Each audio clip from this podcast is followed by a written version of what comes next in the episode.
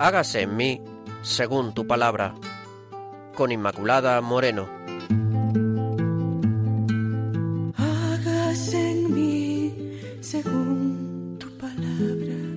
Hágase en mí. Queridos oyentes de Radio María, bienvenidos al programa Hágase en mí según tu palabra. Estamos con todos ustedes, los que formamos parte de este equipo. Pilar Álvarez. Hola, Pilar. Hola, ¿qué tal? El padre Carlos Reyes Tremera, que ya saben ustedes que nos acompañan desde Soto, nos acompaña desde Soto del Real con la reflexión y quien les habla, Inmaculada Moreno. Pueden ustedes ponerse en contacto con nosotros a través del correo hágase en mí según tu palabra arroba radiomaria.es. Repito, hágase en mí según tu palabra arroba radiomaria.es.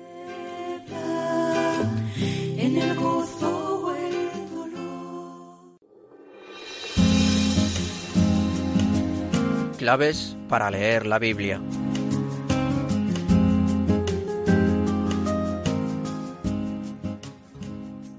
Vamos a continuar con el segundo Isaías, la paradoja del profeta, el fracaso. Ese es el título con el que eh, recogemos el contenido del programa de hoy. Como solemos hacer previamente, siempre indicamos algunas cuestiones para que nos puedan ayudar a leer mejor la palabra. En otro momento también habíamos visto unos aspectos generales de los profetas. Voy a hacer hincapié eh, en esos aspectos más generales.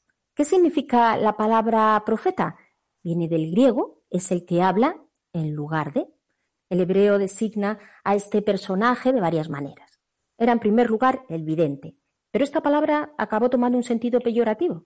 Es más bien el hablador, el que proclama, el portavoz, el que profetiza.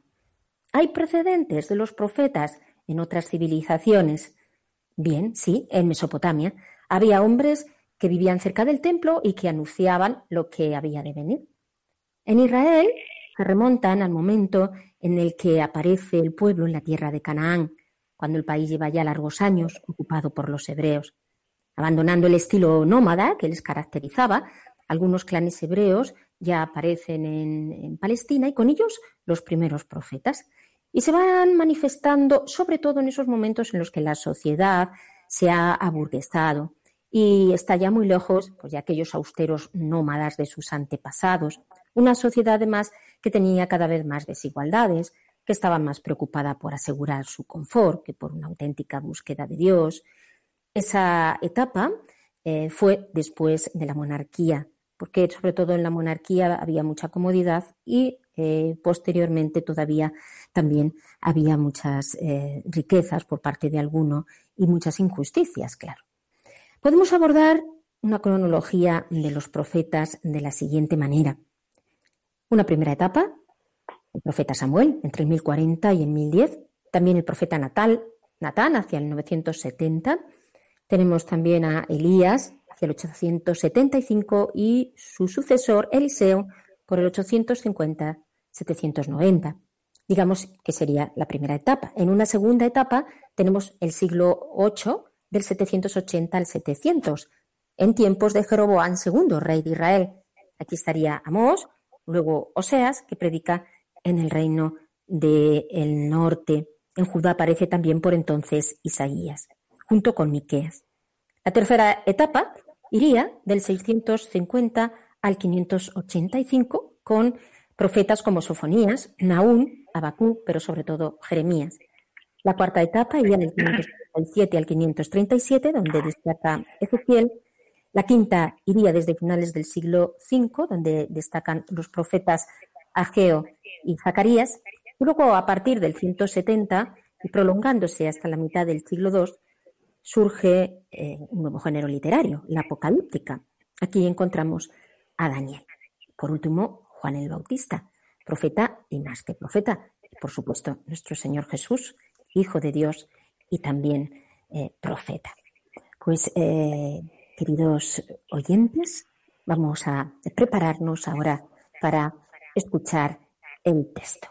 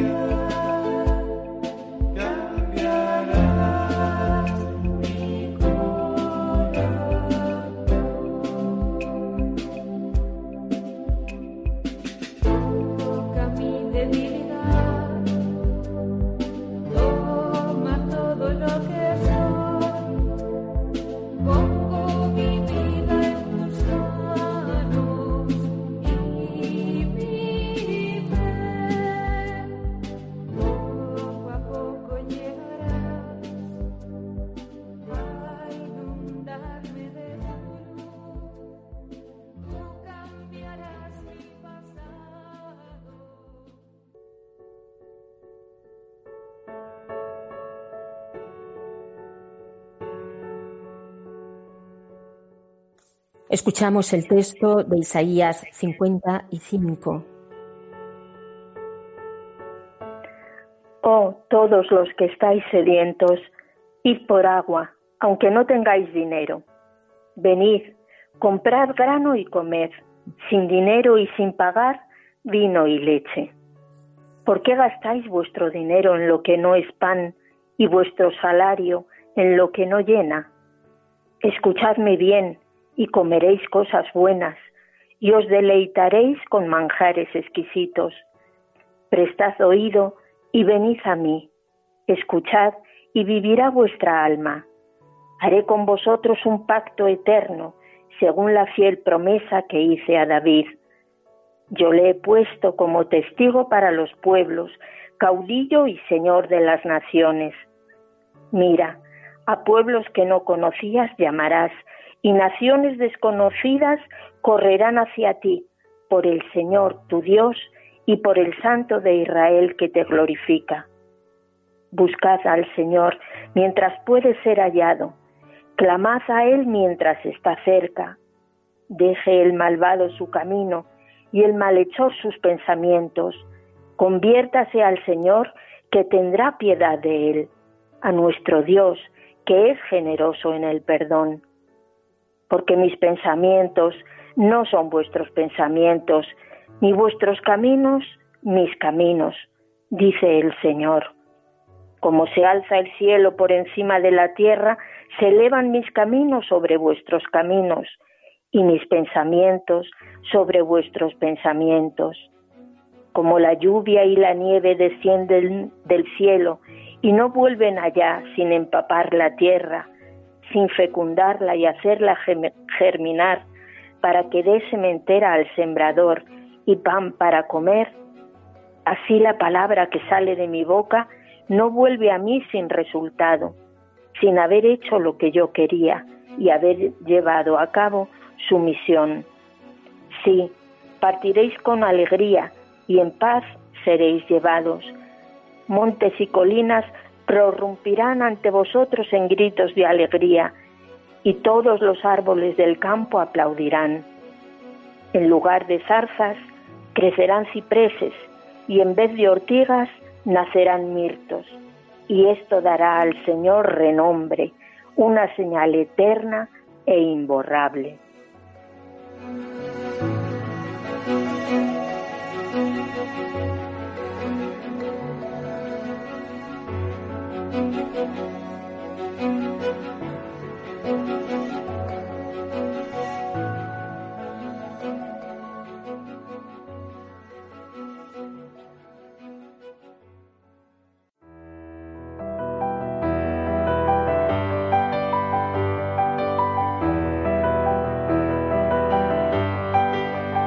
Dios al encuentro del hombre.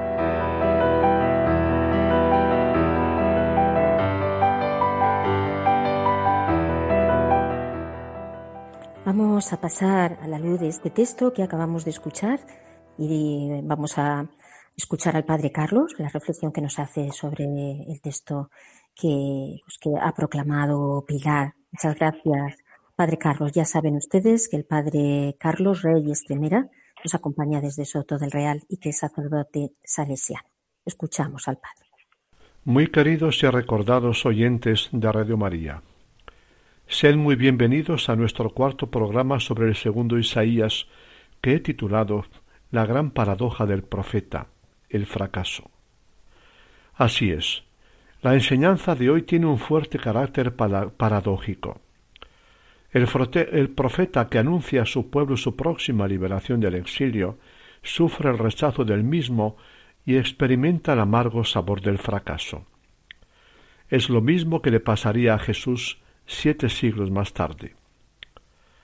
Qué difícil es que alguien que lleva mucho tiempo padeciendo una situación sin esperanza confíe en que algo nuevo y alentador pueda sucederle.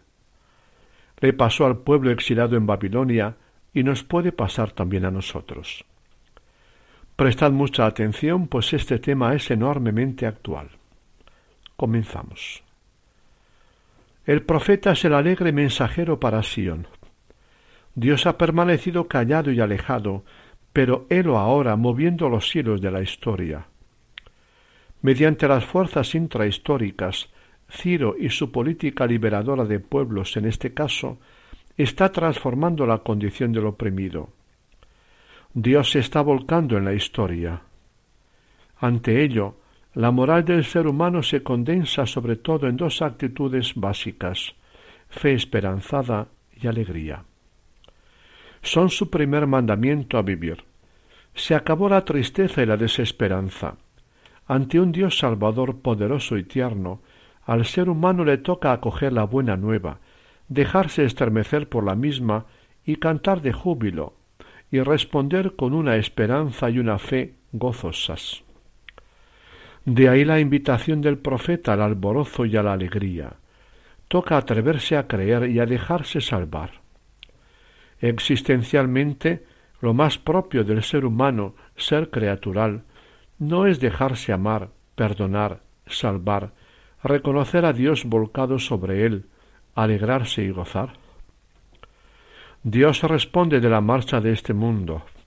Este no existe por puro azar, ni rige ciega y absurdamente a pesar de todas las apariencias. Responde a una llamada de Dios y lo rige su plan sabio, aunque misterioso y lento. Mis planes no son vuestros planes, vuestros caminos no son mis caminos.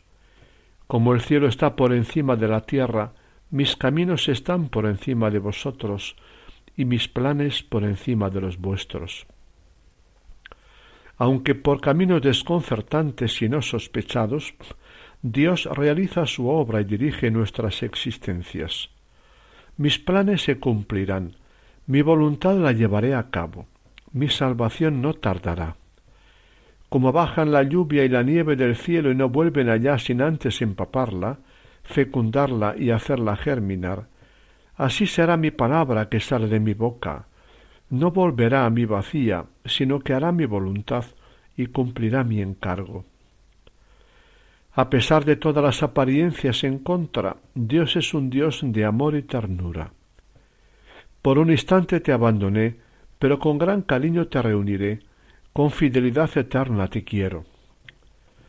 Lo más seguro de la historia es que Dios ama al ser humano.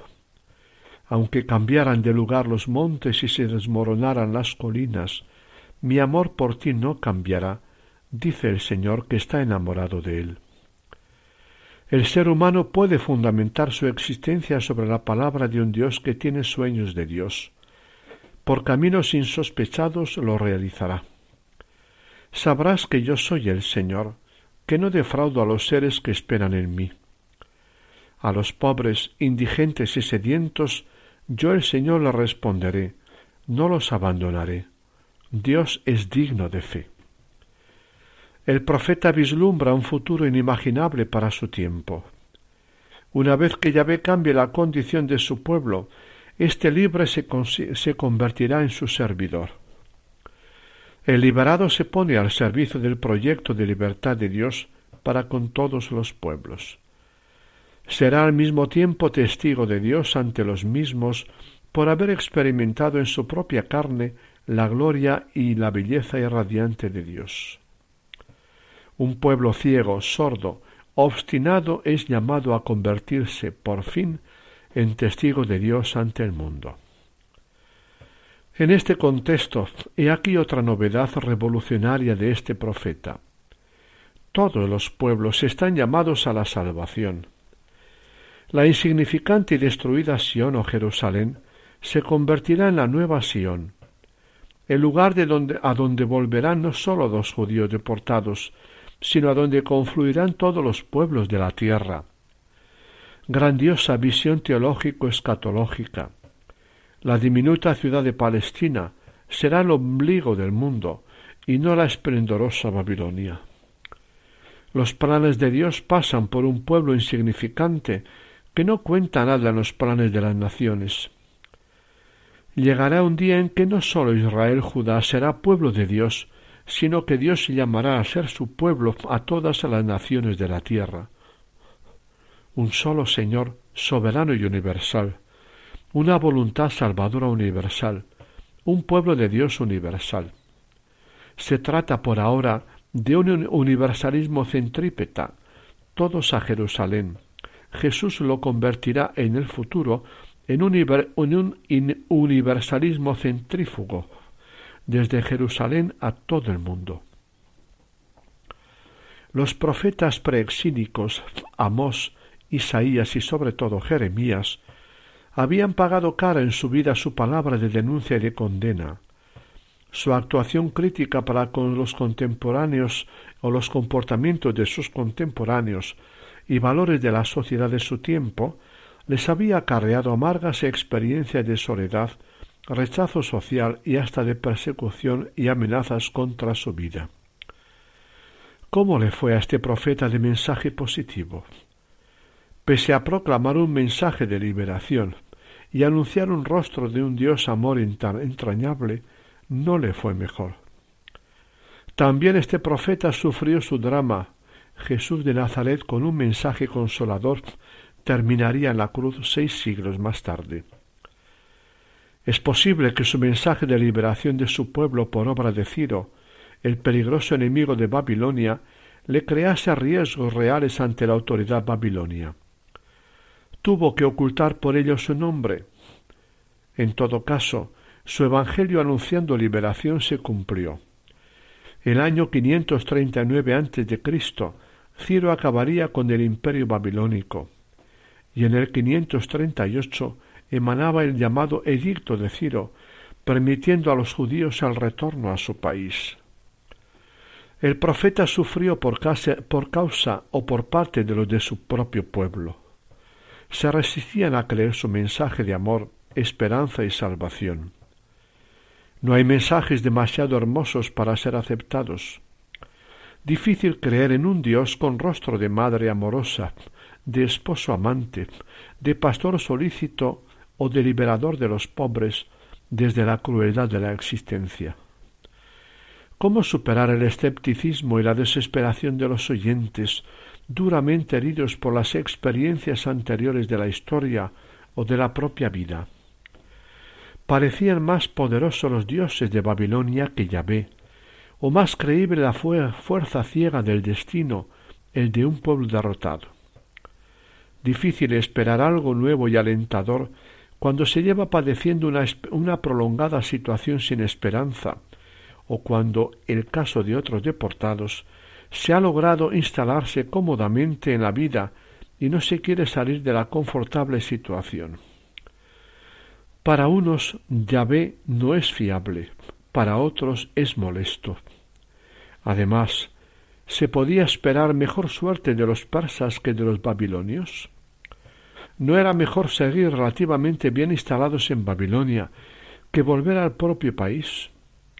Sea por lo que fuera, nuestro profeta experimentó honda impotencia personal ante la oposición de su propio pueblo era fundamentalmente resistencia a esperar. Como en el desierto del primer éxodo, el pueblo de Babilonia se cansa y protesta, tiene miedo, es ciego y sordo, nostálgico y pecador, no comprende la lección de un extranjero, es falso y obstinado, se cree abandonado por Dios. El poeta, en nombre de Dios, viene a convertir o tiene que convertir la esperanza a la esperanza a este pueblo fracasado, resignado o desalentado. No basta creer, hay que esperar. Arduo proclamar su mensaje de consolación y liberación a un pueblo ciego aunque tiene ojos y sordo aunque tiene oídos. ¿Podemos saber algo más de este gran profeta evangelista? Depende de la interpretación muy discutida de los célebres cuatro cánticos del siervo de Yahvé, ¿a quién, a quién se refieren? ¿Quién es ese siervo de Yahvé? Es presentado como alguien singularísimo, su singular experiencia de Dios, su experiencia como servidor suyo, su misión ante los hombres, su implicación hasta sufrir y morir por ello. Una figura extraordinariamente admirable. Descubrir a quién se refiere el profeta ha sido la cruz de los exegetas a lo largo de los siglos.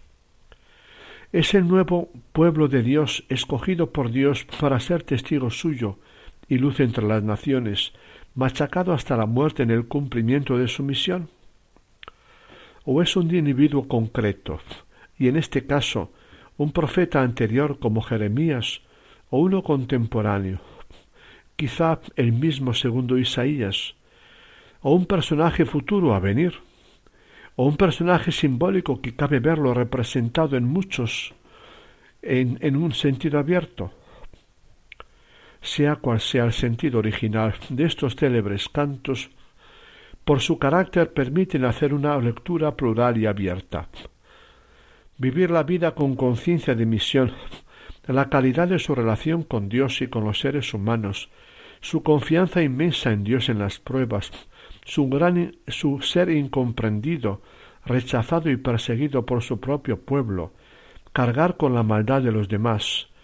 Todo esto es propio de todo servidor de Dios y de sus planes en este mundo, sea un individuo, sea un pueblo.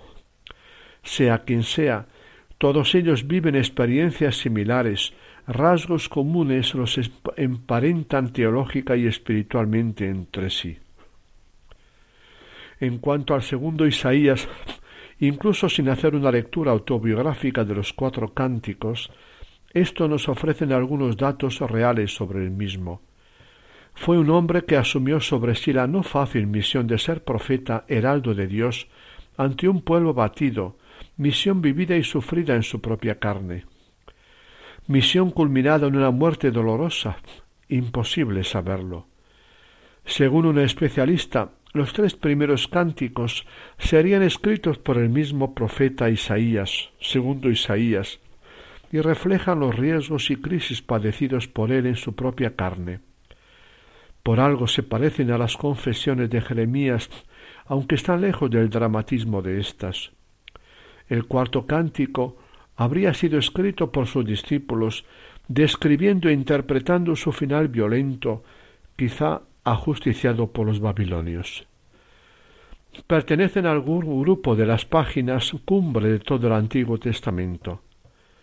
Nos dan la verdadera talla del profeta, servidor de Dios de todos los tiempos, encarnado en unos y en otros.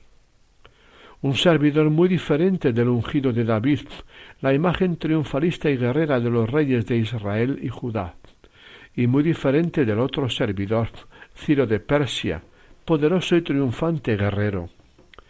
Se impone no por la fuerza de las armas, ni por su sentido de justicia y orden, sino por la mera palabra y por la solidaridad con los humanos hasta el sufrimiento. Dios salva unas veces a los suyos mediante los que son sus fuerzas vivas de este mundo, políticos, científicos, sabios, ¿Por qué al fin salva particularmente mediante un servidor sufriente, que marcha voluntario la muerte, cual un manso cordero? El siervo de Yahvé, he aquí una figura de rasgos desconcertantes, pero admirables hasta ser únicos.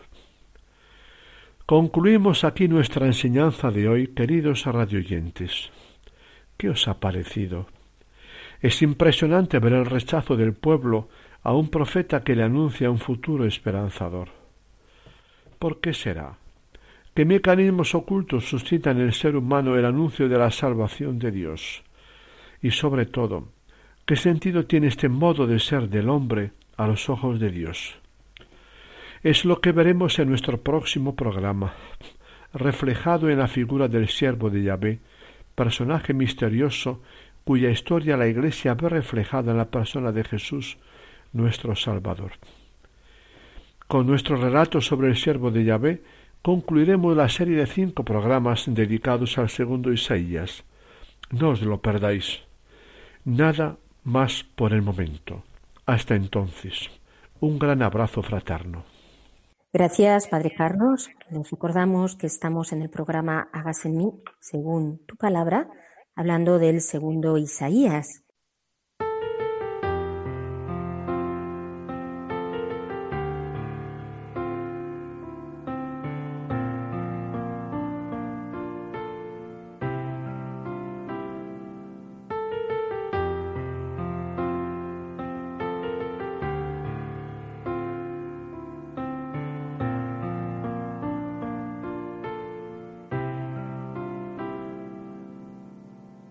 Me levantaré e iré a mi Padre. Le diré que he pecado. Me levantaré e iré a mi Padre. Le diré que he pecado. Has mirado desde lejos y me estrechas en tus brazos. No me dejas decir lo siento y un anillo pones en mi mano. Me levantaré e iré a mi Padre,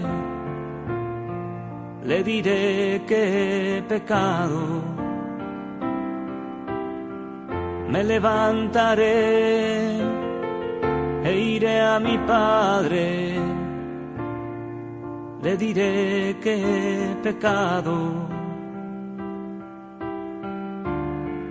He pecado contra el cielo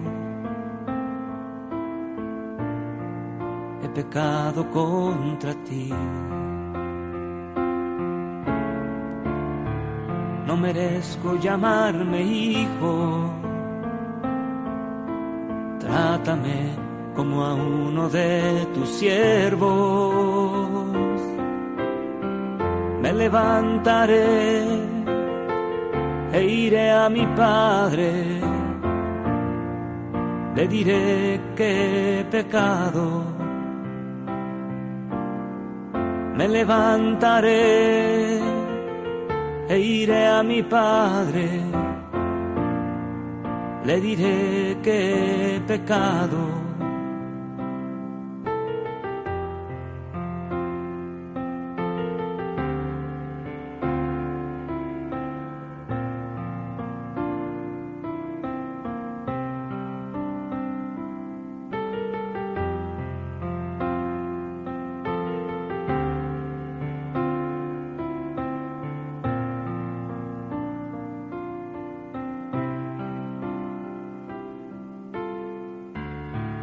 recibes en tu casa,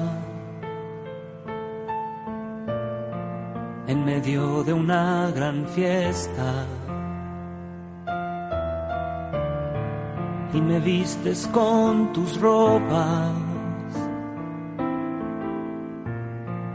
en un gesto de indulgencia. Había muerto y he vuelto a la vida. Estaba perdido y me encontraste, lleno de amor y misericordia. He vuelto a casa de mi Padre.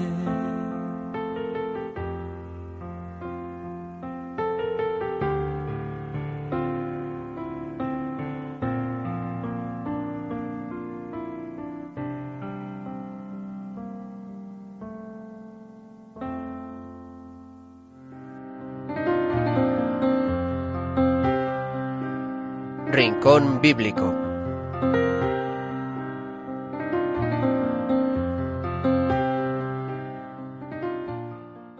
Pilar, ¿qué te ha parecido el texto?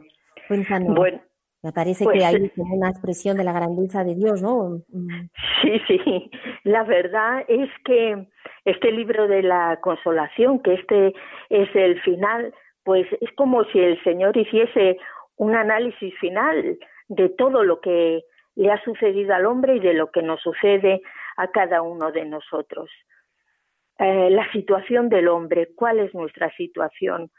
Pues que llega un momento en que nos vemos pobres, hambrientos, sedientos, sin saber a, dón- a dónde ir. Y hasta que oímos una voz que nos invita a acercarnos, una voz que todo lo que tiene eh, lo da y nada pide a cambio.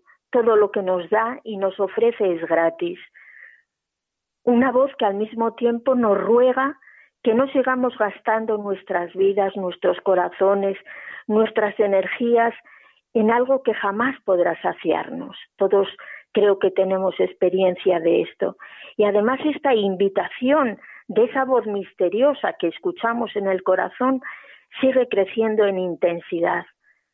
Varias veces nos dice, aplicad el oído y venid a mí. Insiste en lo de escuchar y acudir porque nos va a proponer a cada uno de nosotros y a la humanidad entera una alianza eterna y amorosa para darnos una misión, la misión de anunciar que solo cuando nos volvemos a Dios podemos ser felices. Yo creo que de esto sí que tenemos experiencia, ¿verdad? Cuando nos alejamos de Dios, nos encontramos en la tiniebla. Que unos eran nuestros planes, nos sigue diciendo, el profeta, Dios por boca del profeta, y nuestros caminos no eran los de Dios, y por eso no nos ha ido bien tantas veces. Hemos fracasado. Pero la palabra, el mensaje, el plan de Dios, esto es, una cosa que a mí me estremece, tiene el poder de dar fruto en nuestro vacío, de devolvernos la alegría y la paz. Y este sí que es un gran consuelo. Yo creo que merece la pena, hermanos, escuchar y regresar al lado de nuestro Padre Dios. A mí esto es lo que me ha hecho, me ha, me ha movido el corazón esta palabra.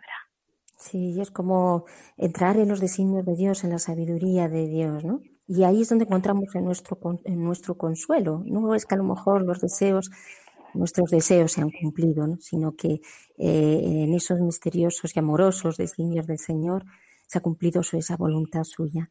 Ahí es donde realmente reposamos. Pues, eh, queridos oyentes, vamos entonces también nosotros a reposar la palabra a través de la oración. Vamos a orar hoy con el Salmo 141.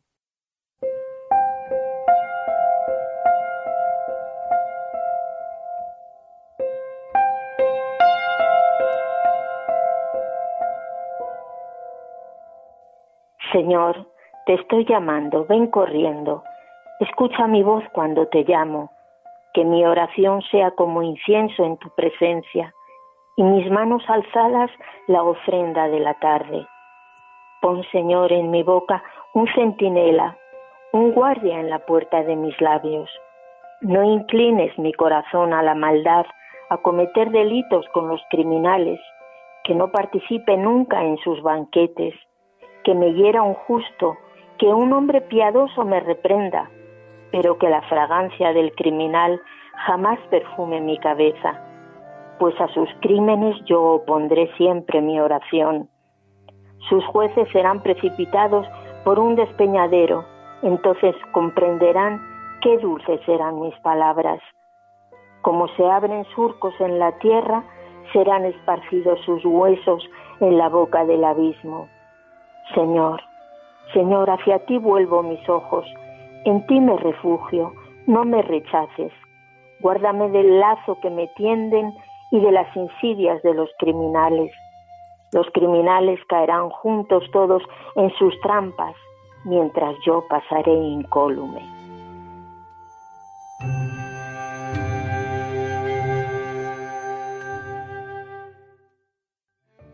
Gracias, Señor, bendito y alabado eres por siempre. Gloria a ti, Señor, porque tú me proteges, me guardas. Haces, Señor, que pueda encontrar en ti el amor y el descanso que mi alma necesita.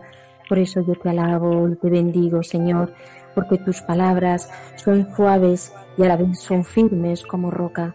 Gloria, gloria a ti, Señor, porque tuya es la victoria. Tú has vencido al pecado y has vencido a la muerte.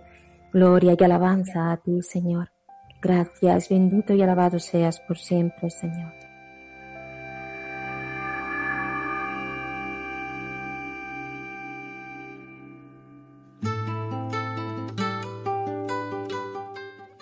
Queridos hermanos, terminamos así el programa de hoy. Esperamos que haya sido de su agrado. Muchas gracias eh, por estar ahí y hasta el próximo programa. Recuerden, les esperamos en Hágase en mí según tu palabra. Hágase en mí según tu palabra. Hágase en mí según tu sueño. Hágase Han escuchado Hágase en mí según tu palabra, con Inmaculada Moreno.